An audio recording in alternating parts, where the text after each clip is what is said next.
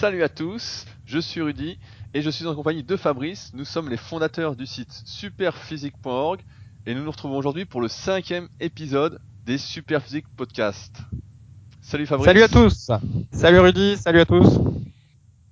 Donc aujourd'hui, nous allons parler ensemble d'un sujet, encore une fois, très sensible, d'un sujet qui nous amuse et qui ne devrait malheureusement pas exister, du moins qui ne devrait pas être à débat. C'est le sujet de la contraction volontaire. Alors, si vous ne connaissez pas la contraction volontaire, pour résumer simplement, certaines personnes, certains coachs, certains mecs énormes vont préconiser de s'entraîner en accentuant le plus possible la contraction musculaire des muscles qu'on essaye de cibler. Par exemple, on va faire du développé couché pour les pectoraux et en haut, on va vraiment forcer la contraction le plus que l'on peut. Et donc aujourd'hui, dans ce podcast, on va parler ensemble de notre expérience sur le sujet, de déjà la nôtre personnelle et surtout de ce qu'on a vu au fil des années, notamment sur les forums, euh, notamment de ce qu'on a vu en salle, quand on s'entraînait dans les salles commerciales, pour vous aider bah, à faire les bons choix pour progresser en tant que pratiquant naturel. Je crois que toi, Fabrice, tu as découvert justement la contraction volontaire bien avant moi par une méthode un peu particulière. Ah oui, moi j'étais, comme d'habitude, je suis le vieux de la Vienne. J'étais là avant tout le monde sur le sujet. Et bien à l'époque où je faisais du, du karaté, donc ça remonte euh, à pas mal d'années, c'était dans les années 90, euh, il y avait déjà une méthode d'entraînement qui était vendue sur le, euh, avec le magazine Karaté Bushido, et ça s'appelait la méthode du guerrier de pierre. Donc c'était une méthode qui était proposée par soi-disant un expert qui s'appelait Daniel Bréban. Le type s'était filmé tout seul, donc chez lui hein, avec sa, vidéo. C'est un peu les, préludes, les prémices de YouTube. Hein, c'est un peu comme ça. Mais donc il s'était filmé tout seul chez lui. Et l'idée, c'était de faire euh, des mouvements, donc sans sans halter ni rien, au poids de corps, tout seul, en restant debout. Et ben tu donnais par exemple des coups de poing dans le vide mais très lentement, tu vois, et en contractant tous tes muscles. Ou alors tu t'accroupissais et tu euh, contractais le plus possible euh, tes cuisses. Bref, il y avait une série de mouvements dans de mouvements dans le vide que tu étais censé exercer en, contraction complète euh, volontaire. Et puis tu devais faire ça euh, bah, tous les jours. Et puis normalement, bah, c'était censé euh, te muscler sans aucun risque articulaire, vu que en fait tu, tu, tu n'avais comme stress, comme tension extérieure bah, que celle que tu te faisais toi-même. Et donc, bah évidemment, ce truc-là, ça donnait pas grand-chose. Hein. J'ai essayé. non seulement c'était c'était chiant au possible, parce que pendant, tu vois, 30 minutes, tu devais te faire des mouvements puis te contracter. Et puis, euh, comme tu vas l'expliquer après, bah il y avait pas de repère vraiment de progression. C'était c'était vraiment très ennuyeux comme méthode. Et donc, euh, Bref, donc j'avais acheté la cachette VHS, je l'ai regardée et puis voilà. Et c'est marrant d'ailleurs de voir que finalement, euh, dans les années 90, ben, on vendait euh, par des catalogues euh, des petites cachettes VHS où des fois les gens s'étaient filmés eux-mêmes. Et puis ben, maintenant, c'est devenu YouTube où les gens se filment avec le smartphone. Bref, ça a un peu évolué. Et donc toujours est-il que la blague, c'est que ce Daniel Bréban, par la suite, eh ben il a fait euh, que surfer sur ce, cette méthode-là du guerrier de pierre et puis il a écrit un livre que là que j'ai sous les yeux qui s'appelle Développer vos muscles grâce aux techniques secrètes chinoises. voilà, qui est, qui est, disponible sur Amazon en 2005. Donc euh, à partir de sa, sa technique-là, bah voilà, il a fait des VHS, des, des livres et même un coup à la Fnac, j'avais vu aussi un livre de lui euh, qui était sur la même thématique. Donc toujours la même approche euh, où tu on contracte ses muscles tout seul chez soi et soi-disant ils vont grossir. Donc évidemment, ça n'a pas marché. bah, moi, j'ai une autre anecdote parce que j'ai découvert ça justement dans l'un des premiers magazines que j'ai acheté. C'était le numéro 200 du Monde du Muscle quand j'avais 14-15 ans. Et je me souviens que dedans, j'avais lu une phrase qui m'est restée.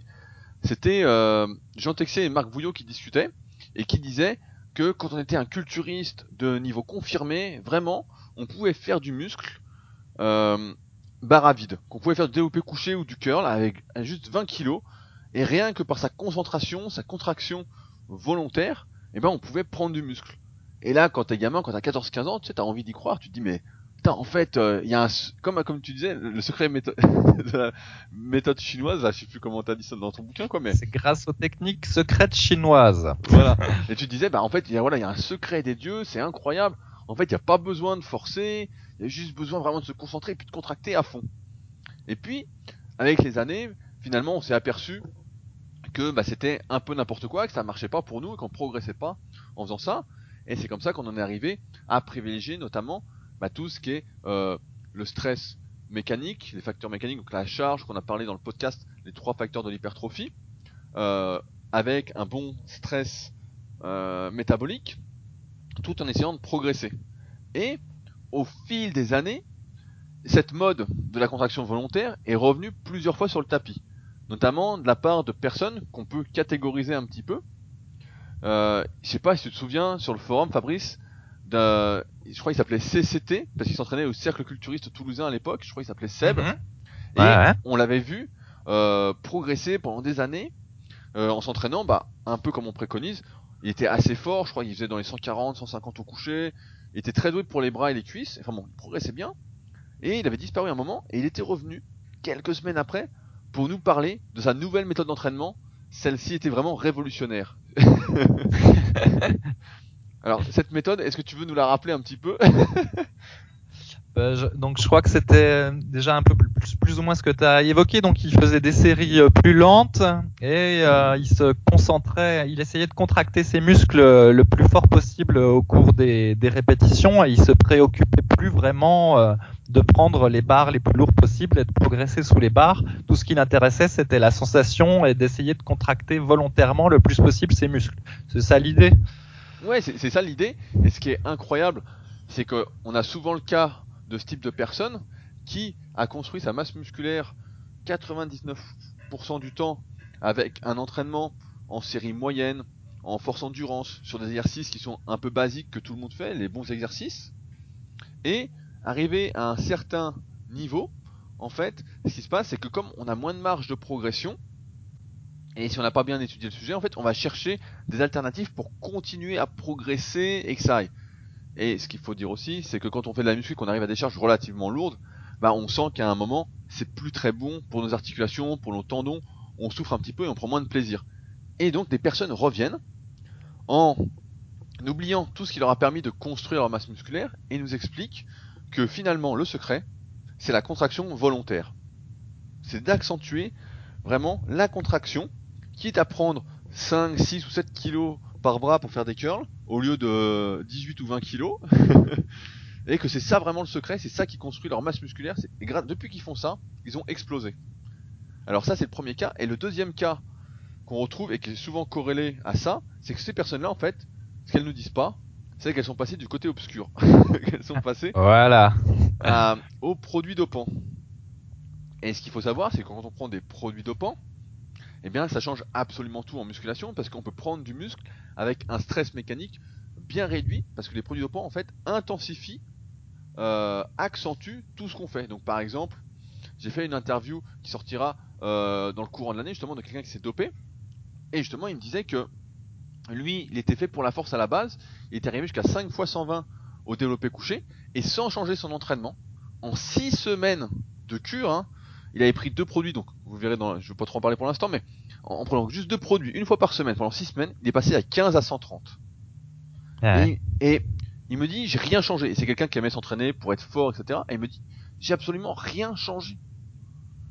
Et c'est ça qui est incroyable. Et c'est là qu'on comprend, en fait, et pareil, il me parlait du caractère qu'il avait. Il me tous mes comportements étaient accentués.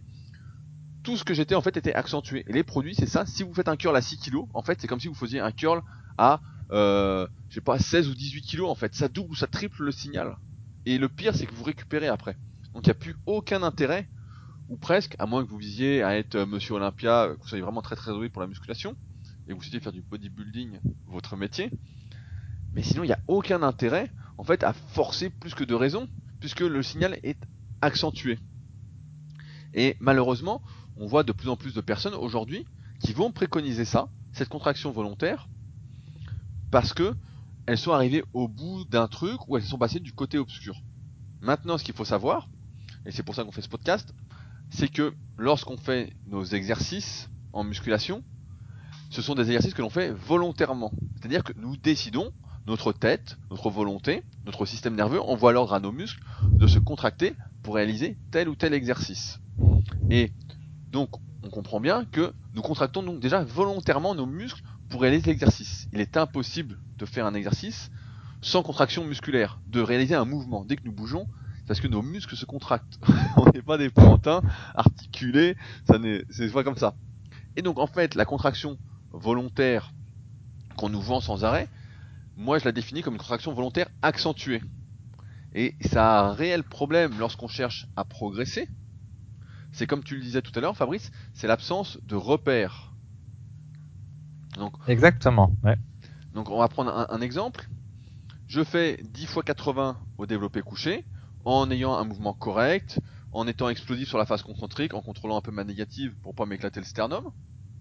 Et euh, à un moment, j'entends parler de cette contraction volontaire accentuée. Donc je vais vouloir accentuer la contraction de mes pectoraux. Qu'est-ce qui va se passer dans les faits? Eh ben, tu vas faire moins de reps, probablement. tu vas faire moins de répétitions ou tu vas mettre moins lourd.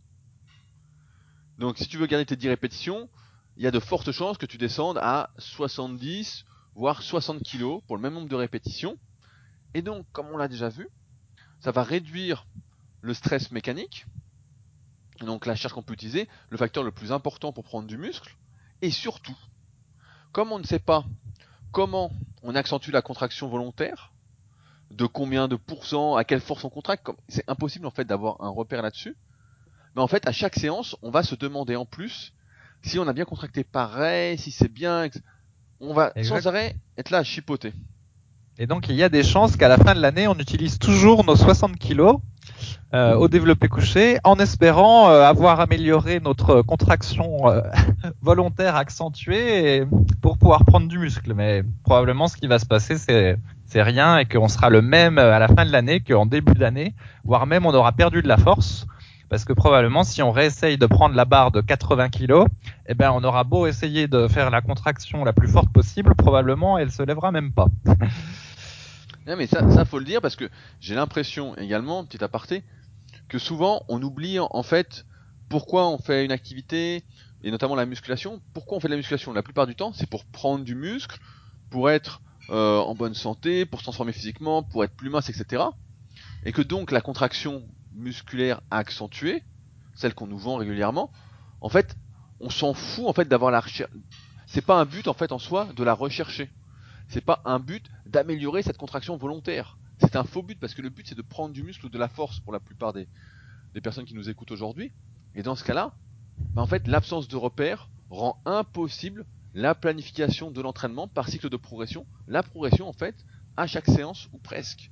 Et en fait, au détriment du stress mécanique, on va favoriser le stress métabolique, mais un peu au hasard, et on arrive en fait à rien du tout, quoi. On arrive, comme tu dis, en fait, à la fin de l'année, à être au même niveau, voire moins bon, parce qu'en plus, à force de s'habituer, de s'entraîner en série euh, très lente, pour bien contracter, pour vraiment accentuer, on s'habitue à ça et on n'arrive plus à exploser, on n'arrive plus à prendre lourd.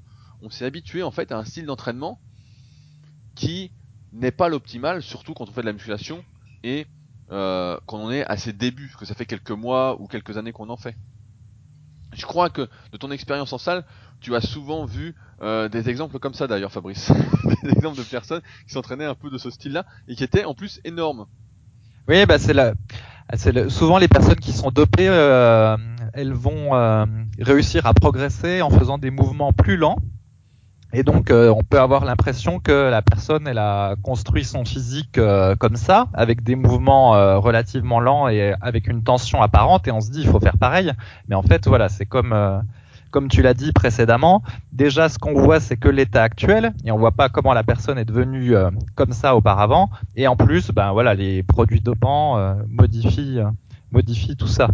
Nous, on a au naturel, de toute notre expérience euh, sur les forums ou en salle de muscu, on n'a jamais vu quelqu'un euh, prendre du muscle euh, en travaillant lentement.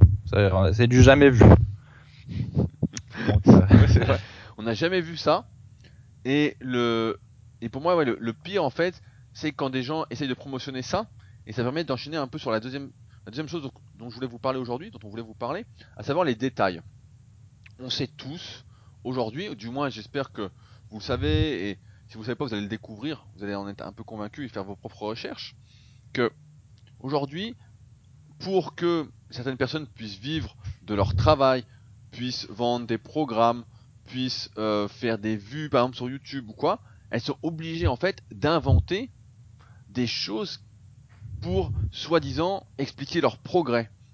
Par exemple, elles vont dire voilà, moi je fais cet exercice-là pour euh, travailler le milieu de l'intérieur des pecs, ou je fais cet exercice-là pour travailler l'intérieur du biceps, ou je fais telle méthode d'entraînement parce que ça j'ai découvert et c'était incroyable. C'est grâce à ça que je me suis transformé. Et en fait, on en arrive, notamment si on n'y connaît pas grand-chose et puis qu'on fait la musculation comme ça, à accorder une énorme importance à ces détails au détriment de la base au détriment bah, de ce qu'on a déjà vu ensemble, de ce que vous avez déjà lu sur superphysique.org, de ce que vous avez lu dans mes guides pratiques, à savoir qu'il faut faire donc les bons exercices, dans la bonne fourchette de répétition, avec des bons temps de récupération, et progresser petit à petit et laisser le temps faire.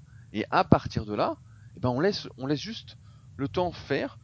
J'ai vu une citation comme ça sur, euh, sais plus comment c'était, mais en fait, faut faire comme un samouraï, répéter ses gammes, et puis euh, on ne peut faire qu'attendre que ça se produise, que ça avance. Et donc quand on a ça en tête, et ben en fait, on oublie, de tous ces détails parce que tout ça c'est juste pour perdre du temps. Il faut bien comprendre qu'en plus, sur les détails, que quand on est là à penser aux détails, en fait, on gâche son énergie. Ça me rappelle l'époque où, euh, je sais pas si tu, souviens de l'époque d'Arthur Jones, quand tu étais à fond là avec ton hit, mais il disait Ouais. une, une phrase qui était marrante. Je l'ai plus exact, c'est euh, il suffit du- d'une balle pour tuer un, gorille ou je sais plus quoi. C'était quoi? Tu te souviens de la phrase ou pas? Ah, je sais plus exactement. Oui, il suffit d'une balle pour, euh, oui, pour, pour tuer un éléphant, et donc il suffit d'une seule série pour déclencher la croissance musculaire. Enfin, il y avait tout plein d'aphorismes comme ça. Même Mike Menzer disait que euh, la croissance musculaire, une fois qu'on l'avait déclenchée en faisant une série, parce que lui il préconisait une seule série de un seul exercice par groupe musculaire, c'est comme une fois qu'on a appuyé sur l'interrupteur du bouton de la lumière, une fois qu'elle est déclenchée, il n'y a pas besoin de faire d'autres séries. Enfin bon, il y avait des tas d'aphorismes comme ça qui reposaient sur strictement rien du tout, mais qui à l'époque avaient euh, une certaine notoriété.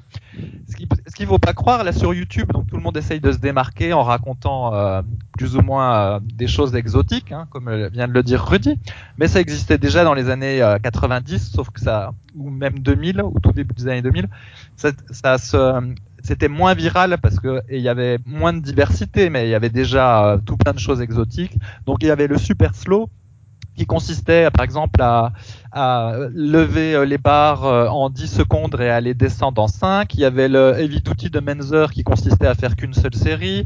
Il y avait le Hit de Arthur Jones qui consistait à faire trois full body par semaine uniquement avec des machines. Il y a eu le HST, il y a eu euh, il y a eu des tas et des tas de méthodes, tous plus farfelues les unes que les autres, et euh, on revit un peu ça euh, avec YouTube. Quoi. Et on, on le- on le revit de plus en plus rapidement en fait. Parce que YouTube, ça, ouais. chacun il va de sa méthode euh, exotique, de ses petits détails en fait, pour essayer en fait d'exister, de vendre quelque chose, alors que les bases ont été dites il y a longtemps et on en revient toujours au même. Moi je me souviens qu'à l'époque, sur les forums, on regardait souvent les old-timers, ce qu'on appelait les old-timers, donc les Ouais. mecs comme euh, Marvin Eder, euh, j'ai plus les noms Park, hein. voilà, on regardait ces mecs-là, c'était le début du dopage, de mémoire, mais des mecs en fait qui avaient des performances mais incroyables, alors on sait pas si elles sont vraies, il n'y a pas vraiment de preuves quoi, mais et qui avaient un physique en proportion en fait. Et c'était, il me semble, beaucoup plus honnête que tout ce qu'on voit aujourd'hui, et qui en fait, si on se concentre sur les détails, on n'a plus l'énergie pour se concentrer sur la base. Et je pense que la plupart des gens qui nous écoutent, et même, car même moi j'ai fait l'erreur des dizaines et dizaines de fois, toi aussi Fabrice, car on a tous fait ces erreurs-là, en fait, et ben à force de se concentrer sur les détails, on n'a plus la force de se concentrer sur la base, on n'a plus l'énergie nécessaire, et au final on progresse jamais. On est en train de perdre son temps. C'est comme, euh, je vais donner un exemple. En, euh, moi, je regarde pas mal tout ce qui est investissement, etc. Mais c'est comme si vous aviez euh, 500 euros à investir. Donc vous débutiez dans l'investissement, 500 euros, et vous disiez, vous fassiez des heures à chercher la meilleure technique pour gagner euh, 2 euros de plus euh, par an en intérêt. Cherchez le meilleur plan possible. Et ben je vous dirais, écoutez, 500 euros pour gagner 2 euros de plus par an, continue à économiser, te fais pas chier pour gagner 2 euros de plus. Ça sert à rien. Ben là c'est pareil, là c'est pareil en muscu en fait. C'est exactement pareil. Les détails, même pour, même moi j'y fais même plus attention, je regarde pas tout ça. Il y a des trucs, il y a des détails importants à connaître. Par exemple sur la technique d'exécution. Par exemple quand on fait des rowing, on serre les épaules, quand on fait du développé couché, euh, des trucs de mobilité à savoir, etc. à appliquer.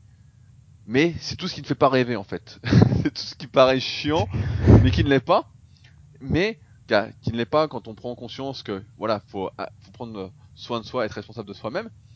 Mais tout ce qui paraît exotique en fait, faut l'oublier très très vite. Et c'est que comme ça qu'on progresse naturellement. Vraiment, c'est et c'est pour ça qu'on en parle avec la contraction volontaire parce que je vais prendre l'exemple du, du squeeze press. Tu vois ce que c'est le, le, squeeze press? Oui, j'ai vu là. Donc c'est Enzo, apparemment un YouTuber connu, parce que moi je vais pas trop sur YouTube, qui a réussi à populariser cet exercice. Et grosso modo, c'est un genre de développé couché avec halter, mais où les haltères se touchent. Ouais, ça, ça, ça, ressemble à ça. Et la plupart des gens qui débutent, etc., vont dire, bah ouais, j'ai d'excellentes sensations avec, ça contracte vraiment fortement. Et donc pourquoi pas? Et ça développe le milieu des pecs. Voilà, on va dire, ça développe le milieu des pecs. Pourquoi pas? Mais avant de vouloir développer le milieu des pecs, de prendre de son énergie pour, pour faire cet exercice-là, moi ce que je vous conseille, c'est très simple, et ce que Fabrice vous conseille, que tous les mecs qui sont dans la team super physique vous conseilleraient, c'est de faire du développé couché ou du développé décliné en fonction de votre morpho-anatomie, euh, de faire des écartés par exemple si vous êtes un peu raide, du pull vert, etc. À la rigueur un deuxième développé, même pas obligatoire, et de bombarder comme ça. C'est le mot bombarder qu'on avait à l'époque, mais de bombarder comme ça pendant bah, des mois, des années, en progressant, progressant. Et seulement au bout d'un moment, vous pourrez penser, au bout de 3, 4, 5 ans, vous pourrez commencer à penser à l'intérieur de votre milieu de pec, si ça vous intéresse toujours. Et j'ai d'ailleurs remarqué, bah, ça fait une anecdote aussi, j'ai remarqué, donc comme vous le savez, j'ai une salle sur Annecy, le Super Physique Gym, et euh, souvent bah, il y a des nouveaux adhérents, et à chaque fois, ça se répète, ça fait un moment que ça se répète, ce, ce cas, c'est qu'au début, il y a toujours un jeune qui arrive, qui regarde tout ce qui existe sur YouTube, et qui est à fond, et qui fait plein d'exercices un peu bizarres, etc. Et à chaque fois, je lui dis, bah écoute, essaye de repère de temps, fais ça, ça, ça, je concentre sur les bases, et je le vois, bah, au début, il continue, il continue, il continue ses trucs. Et à un moment, quand il voit que ça marche pas, bah, il passe à ce qu'il faut. On avait un mec qui s'appelait Adrien à la salle, il est arrivé, il faisait du développé couché allongé à un bras. Il faisait des séries de 3 ou développé incliné alter. Il faisait que des trucs, euh, il faisait même du squeeze, enfin bon, il faisait toutes les conneries possibles, quoi. Et à un moment, il voyait qu'il progressait pas. Je lui dis, méthode développé couché barre. Est mis, il a progressé un peu, et ce qui s'est passé, c'est qu'au un moment, il a vu que c'était dur, quoi. C'était pas comme euh, on nous disait sur internet, quoi. Dans la plupart des vidéos. Mais il, il a arrêté la muscu, en fait. Et j'ai l'impression que plus on va se concentrer justement sur ces détails-là, plus on va accorder d'importance, croire à la magie, moins on va réussir à tenir en fait, et plus on va arrêter. Et ce cas du petit Adrien, bah, ça s'est répété avec, avec, des dizaines et des dizaines de mecs en fait. Je vois à chaque fois, à chaque fois que quelqu'un euh, commence à croire au Père Noël, en musculation, à se concentrer sur des détails, bah, il finit par arrêter parce qu'il a commencé par la mauvaise voie, j'ai l'impression, et qu'il arrive plus à se dire, bah, ouais, en fait, euh, c'est pas comme ça, quoi, c'est, c'est vraiment autre chose. Il y a peut-être un peu de ça. Et puis je vais ouvrir une parenthèse qui va être un peu pessimiste, mais c'est justement sur la, la, morphologie et la, la possibilité qu'on peut avoir, par exemple, de développer son haut de pec, son milieu de pec ou je sais pas quoi. Alors, je vais vous dire la vérité dans ce podcast, elle va être assez horrible.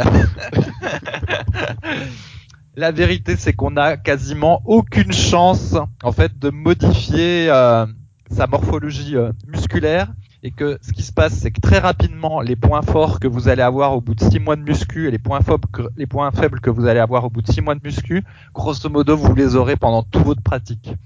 Que ce soit, euh, quels que soient les exercices d'isolation que vous ferez ou les exercices de rattrapage que vous ferez, vous avez une probabilité extrêmement faible de modifier ça. Et par exemple, je, je vais prendre mon cas que je connais bien, mais il y a des tas d'exemples en salle dont je parlerai après. Moi, j'ai pas de haut de pec en fait parce que j'ai des épaules, euh, un devant d'épaule qui, est surdéveloppé et je peux faire tout ce que je veux en fait. Jamais j'en aurai du haut de pec. Si je fais du développé incliné, euh, c'est les épaules qui, grossissent. Si je fais des écartés, c'est les épaules qui grossissent. Et en fait, je sais que j'en aurai jamais.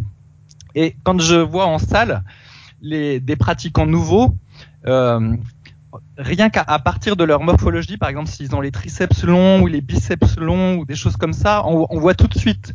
Euh, ils s'entraînent, euh, il y en a, même s'il y en a beaucoup qui s'entraînent mal en salle, sur le lot, euh, mettons qu'il y en a 20% qui s'entraînent à peu près correctement, qui, qui font plus ou moins tous la même chose, on voit rapidement qu'il y en a qui ont des grosses épaules, d'autres des gros triceps, d'autres des gros biceps.